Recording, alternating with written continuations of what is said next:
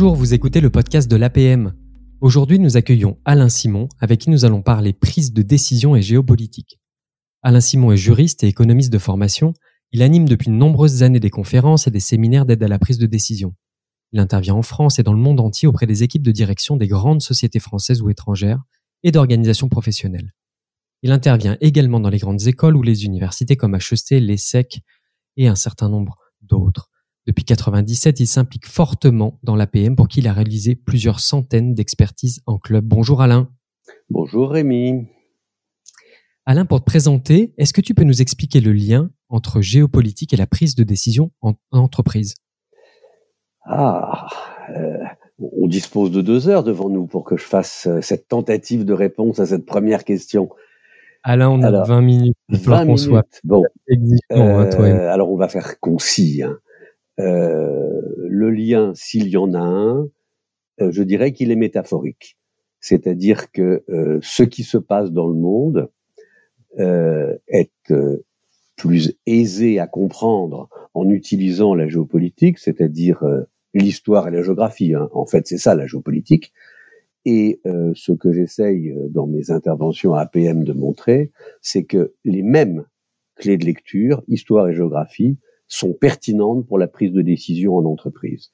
C'est-à-dire que aucune décision dans le monde ou en entreprise n'est intelligible, voire bonne, sauf à être datée, c'est le rôle de l'histoire, sauf à être inscrite dans le lieu où elle est prise, c'est la place de la géopolitique. Donc il y a une dimension métaphorique.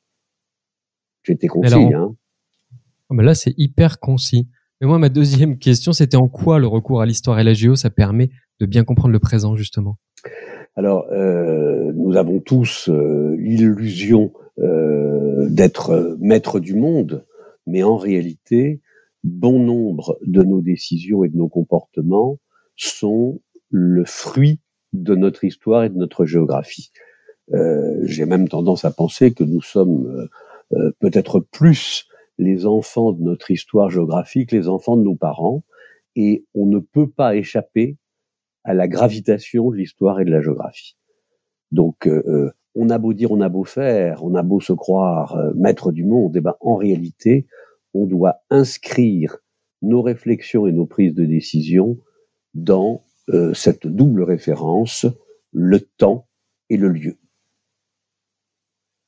Ah, quand on se plonge dans, tes conférences, dans tes écrits, tu parles euh, d'un ancien monde. Alors qu'est-ce que c'est que cet ancien monde?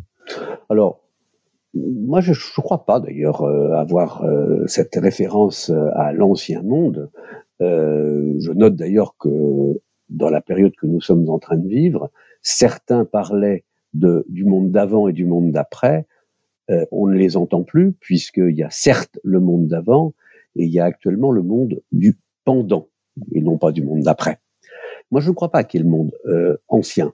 il y a un monde qui euh, euh, se construit petit à petit avec des nouvelles couches. C'est plus un, un palimpseste, mais le passé, en fait, ne passe jamais. Et euh, ce que j'essaye de montrer plutôt dans mes conférences, c'est que il y a une présence de l'ancien qui aide à comprendre notre actualité et puis aussi peut-être à piloter nos décisions. Donc, euh, euh, si tu as trouvé dans mes écrits euh, une référence au monde ancien, il faut se méfier. C'est apocryphe, c'est une contrefaçon. Je n'assume pas ça. Je considère qu'il y a plutôt une continuité dans l'histoire et que même aujourd'hui, par exemple, des références à ce qui se passait bien avant notre naissance, ce que j'appelle le temps long, continuent à être des clés de lecture de notre euh, comportement présent.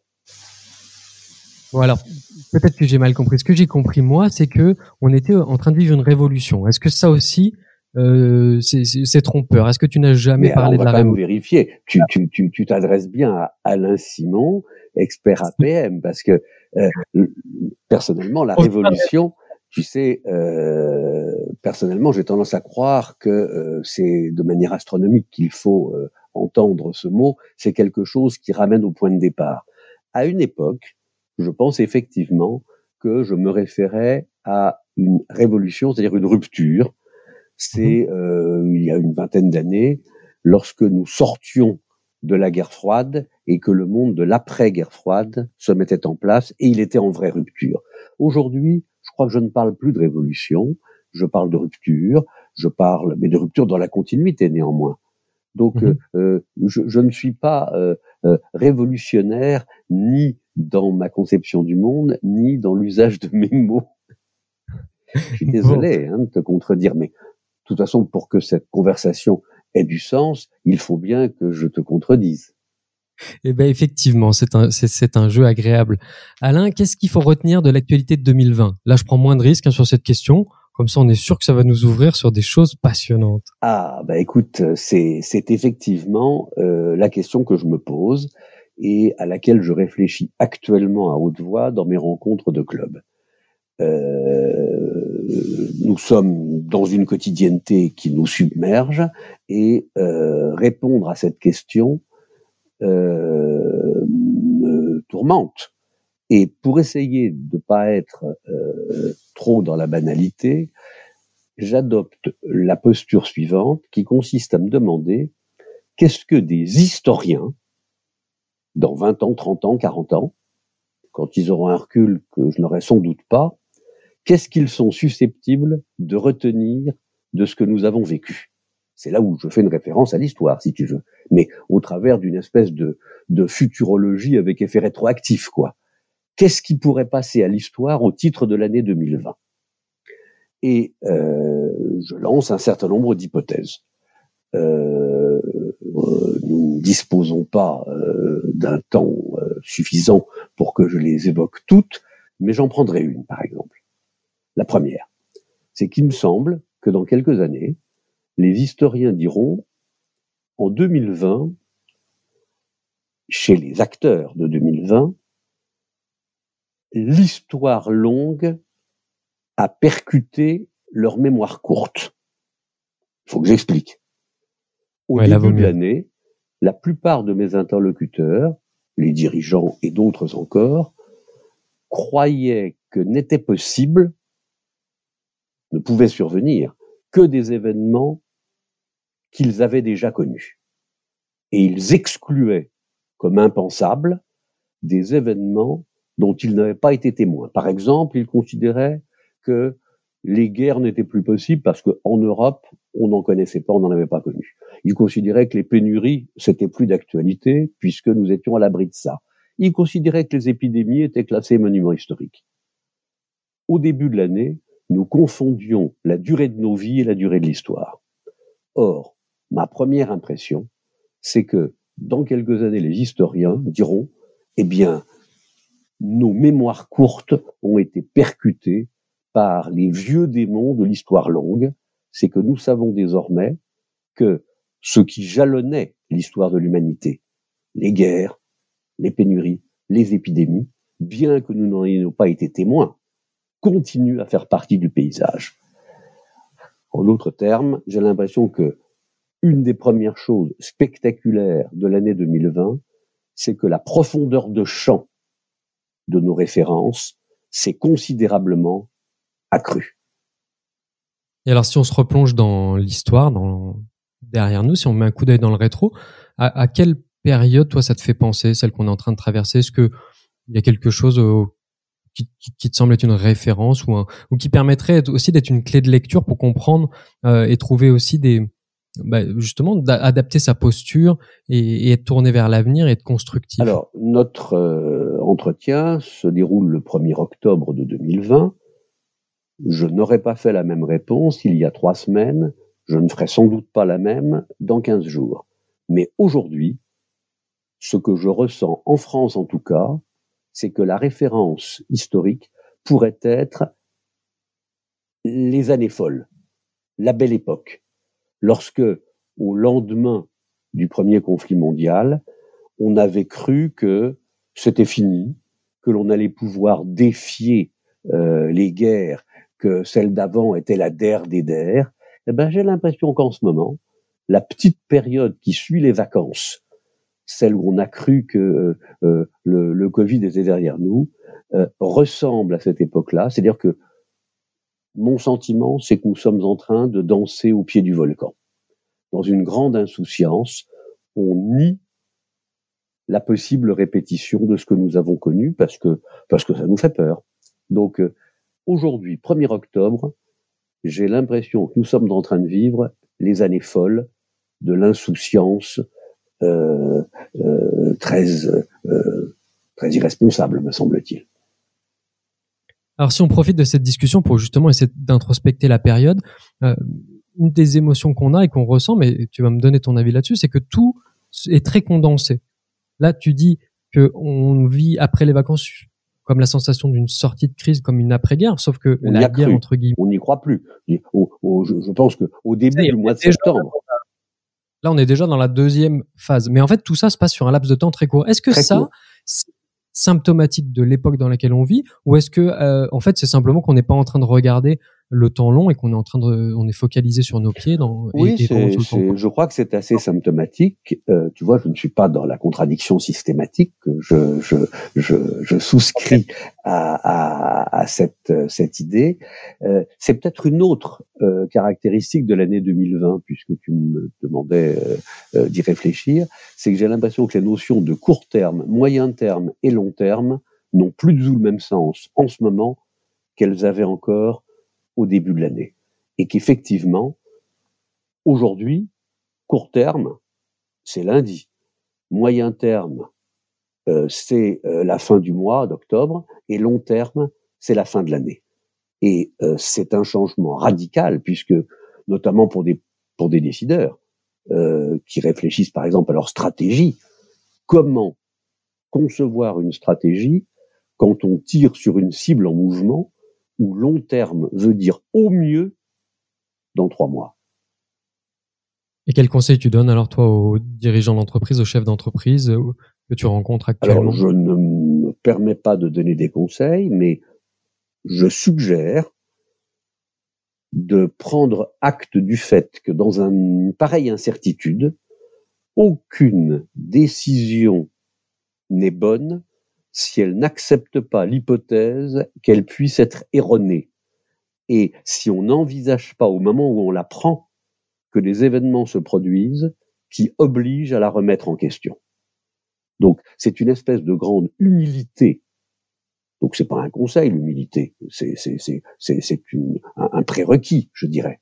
Au moment de la prise de décision, nous ne savons pas ce qui va se produire et c'est peut-être d'ailleurs aussi une autre, tiens, troisième caractéristique novatrice de l'année 2020, c'est que je pense qu'en cette fin d'année, nous ne pourrons plus écouter les futurologues et autres prévisionnistes sans rire, puisque ils ont été démentis dans toutes les prévisions qu'ils formulaient. Alors, c'est peut-être pas très rassurant, mais prendre une décision dans un, dans un environnement à ce point incertain veut dire intégrer à chaque fois qu'une décision est prise, il peut se produire un événement imprévu qui la remette en cause. Très grande ah, légèreté dans la prise de décision alors. Oui, alors euh, ça c'est vraiment le constat qu'on faisait après les premières semaines de confinement. On se disait vraiment personne n'aurait imaginé ça et ça a poussé à l'humilité. Est-ce que tu as la sensation qu'après l'été, euh, cette humilité, humilité-là, elle est intégrée et que c'est la posture dans laquelle se trouvent les décisionnaires aujourd'hui. Alors, euh, j'ai pas une approche sociologique suffisamment large pour répondre, mais mon intuition, c'est que il y a des gens qui ont cette humilité, et en particulier, ils sont assez fortement représentés dans le monde des dirigeants d'entreprise. Mais il y a une autre frange de la population qui n'a pas l'humilité et qui est dans le défi, dans le déni peut-être, de ce qui vient de nous arriver, de ce qui est en train de nous arriver. Donc c'est peut-être même euh, une fracture importante hein, qui est en train d'apparaître en France et dans d'autres pays du monde aussi d'ailleurs. Ceux qui ont pleine lucidité de l'incertitude et ceux qui croient qu'ils peuvent défier le monde et ses menaces. Un autre enjeu important depuis toujours, mais en particulier dans ces périodes-là, c'est l'information. Comment fais-tu pour t'informer, toi, à l'heure de la surabondance d'infos, des fake news et de l'instantanéité totale dans laquelle on se trouve? Alors, euh, j'ai pas de méthode, euh, disons de méthodologie que je pourrais euh, préconiser. J'ai ma méthode, mais je n'en fais pas euh, une règle pour d'autres. La première des choses, c'est de multiplier les sources d'information. À savoir que euh, je considère qu'il est par exemple préférable de parcourir chaque jour plusieurs journaux, même de manière rapide, plutôt que de n'en lire qu'un seul de manière approfondie. Car en tissant ainsi, maille à l'endroit, maille à l'envers, plusieurs sources d'informations, on voit les contradictions. On peut essayer de réfléchir. L'information, c'est pas quelque chose dont on doit se gaver. C'est une matière première à partir de laquelle on doit réfléchir. Donc, en ce qui me concerne, je multiplie les sources et également, il faut le savoir, euh, enfin, je me rends compte personnellement, la plupart des informations que je collecte et que je mouline ne me sont pas transmis par des organes d'information. C'est en circulant dans les rues, c'est en rencontrant des gens, c'est en voyageant dans la mesure où je peux le faire, que je me gorge d'informations au pluriel. Est-ce que cette crise, on aurait pu la prévoir si on s'était inspiré vraiment de l'histoire et de la géographie? Écoute, euh, certains l'avaient prévu. Il n'était pas audible. Il est vrai que, euh, à un moment donné, presque tout est envisagé, donc forcément, certaines prévisions se réalisent. Je, ce que je pouvais dire, par exemple, moi, qui ne me suis jamais euh, autorisé à faire des prévisions, c'est que c'était une erreur de croire que des volcans que l'on avait toujours vus éteints il fallait en déduire qu'ils étaient endormis. Ça, je le disais déjà, c'était une erreur absolue de confondre, comme je le disais tout au début de notre entretien, la mémoire et l'histoire. Et cette idée que nous en avions fini avec les vieux démons était une erreur. Maintenant, je savais dans un coin de tête que les guerres pouvaient revenir, les épidémies pouvaient recommencer, mais c'était pas une prévision. Ça faisait partie du champ du possible, sans plus. Et j'ai été comme tout le monde, surpris, notamment par une épidémie qui ne ressemble pas aux précédentes. Donc, il me semble que des gens l'avaient prévu. Si on entend certains propos de Bill Gates, par exemple, que tout le monde a vu, revu, euh, euh, il, il avait cette intuition, mais il n'était pas audible. Et comment toi tu interprétais le fait qu'un des livres qui a été le plus acheté pendant la période du confinement, c'était La peste de Camus? Là, on, on sent, et ça on aurait peut enfin moi en tout cas ça m'a surpris, j'aurais pas présumé que justement on aille essayer de chercher des réponses ou de se rassurer euh, dans, dans, notre histoire. Et oui, oui, c'est vrai parce que parce que parce que Camus a, a, a une, une, approche métaphorique lui aussi d'ailleurs, hein, et une profondeur de champ historique. Et puis euh, cette ville d'Oran qui était confinée et qui était confrontée euh, à une pénurie qui désarçonnait tous les comportements sociaux et les comportements individuels, ça nous a parlé. Et je crois qu'on a peut-être aussi en ce moment la nostalgie des grands penseurs, des grands écrivains. Camus nous manque. Et je ne suis pas sûr que Marius Dariussec le remplace euh, euh, suffisamment. Donc euh, je crois qu'on s'est on s'est raccroché euh, au vieux maître. On a cherché le solide. Alain, pour terminer, et, évidemment la question, elle va demander une réponse concise, mais quels sont les grands défis que toi tu pressens dans l'année 2021 Tiens, allez, on va essayer de situer un peu. Écoute, euh, je ne sais pas si je ne suis pas en train de prendre mes craintes pour des réalités ce qui est aussi erroné que de prendre ses désirs pour des réalités. Mais le principal défi me semble pouvoir être un défi politique. Nous sommes passés par une crise sanitaire, elle n'est pas terminée. Elle a accouché d'une crise économique et sociale, elles ne sont pas closes. Mais je me demande si le grand collecteur de tout ça ne va pas être une très grosse crise politique et notamment une crise des démocraties. La crise de la représentation démocratique, ça me paraît la chose la plus inquiétante de la période actuelle quand j'observe dans quel état euh, se trouve la démocratie dans les deux pays qui étaient les parangons de la démocratie, qui tenaient bon, les États-Unis et la Grande-Bretagne, je suis inquiet pour la résolution démocratique des conséquences de ces crises-là. Pour moi, c'est le principal, le principal souci de la période actuelle. Ni sanitaire, ni économique, ni social, mais politique. C'était concis, c'était complet. Alain, un grand merci pour cet échange. Ben, merci beaucoup de l'avoir, de m'avoir stimulé par tes, tes questions. C'était très agréable. Alors l'ambition de l'APM, c'est d'aider les entrepreneurs à se transformer, à créer de la richesse et à contribuer de façon positive au monde qui les entoure. Quels conseils pourrais-tu donner aux entrepreneurs qui souhaitent utiliser la géopolitique comme grille de lecture dans leur prise de décision? Euh, un petit peu ce que nous venons de dire, se nourrir d'informations, se demander aussi euh, comment les décideurs politiques dans le monde sont amenés à prendre des décisions.